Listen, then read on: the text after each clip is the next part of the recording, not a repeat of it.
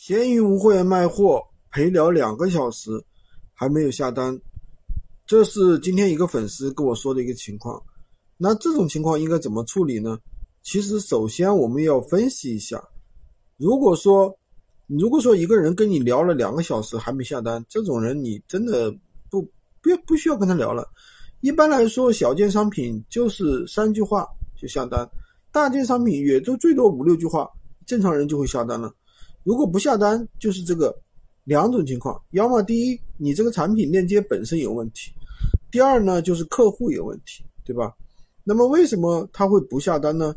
就是要么你这个产品的价格标的太低了啊，就会有些人不停的来给你磨价格，对吧？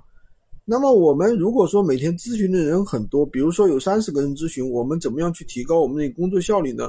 其实很简单，第一个呢，你就是把所有常用的话用，你你可以把一些常用的话用讯讯飞常用语啊，给它那个做成常用语，对吧？只要有来人来了，你一点就可以发出去，提高一个工作的效率。第二个呢，就是怎么说呢？把闲鱼不是有自动回复吗？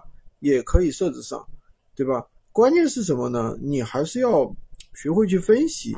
这个客户到底是有意向还是没意向，对吧？如果没意向，你没必要跟他聊那么久啊。每个人的时间都是有限的，对不对？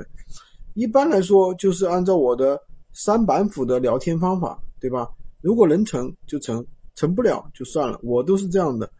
那么三板斧的聊天方法呢？我以前有分享过，这里的话就不再详细的去跟大家重复叙述了，好吧？今天就跟大家讲这么多。